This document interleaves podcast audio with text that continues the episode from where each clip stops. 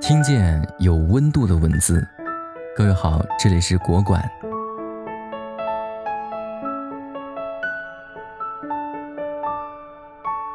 极简主义是受到日本禅宗文化的影响，极简主义者奉行少即是多，通过大幅减少所拥有的物品来减压。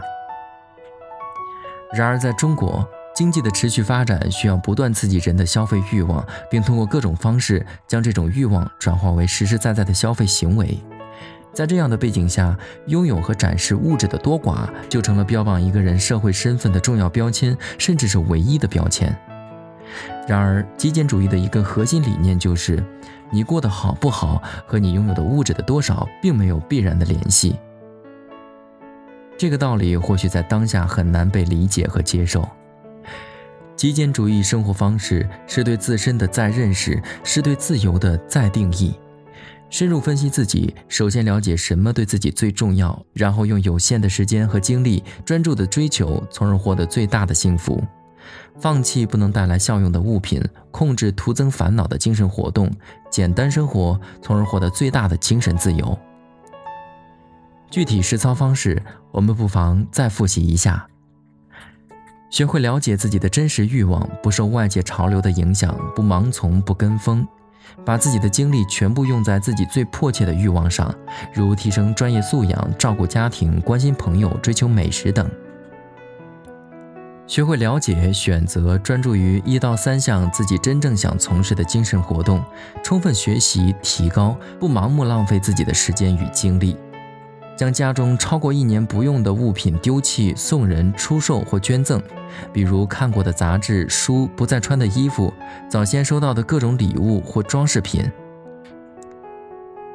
精简信息输入源头，减少使用社交网络即时通讯，少看微博、朋友圈，定期远离互联网、远离手机，避免信息骚扰，不关注与己无关的娱乐、社会新闻。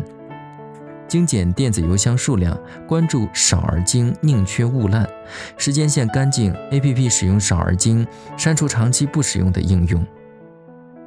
写东西说话尽可能简单直接清楚，多用名词动词，少用形容词副词。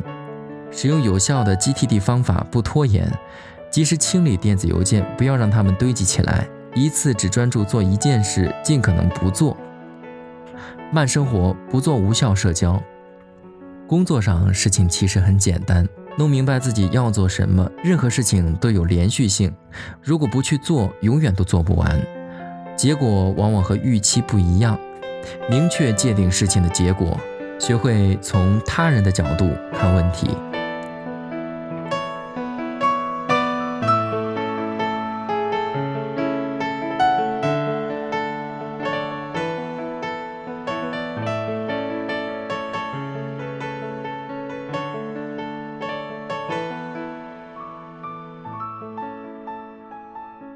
每一次结束都是下一次开始。